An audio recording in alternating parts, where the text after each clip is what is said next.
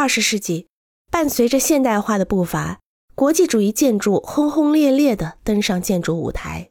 运用世界上任何地方都可以得到的钢铁、玻璃、混凝土材料，开发出了经济合理，甚至达到良好物理性能的标准化建筑。其结果，由建筑师们发起的轰动一时的建筑理论，无视建筑物所在地的特殊性，使方盒子建筑在世界各地的城市中蔓延，使人们的生活空间千篇一律、单调乏味。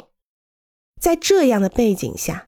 我想运用现代建筑的材料和语言，以及几何学构成的原理，使建筑同时具有时代精神和普遍性。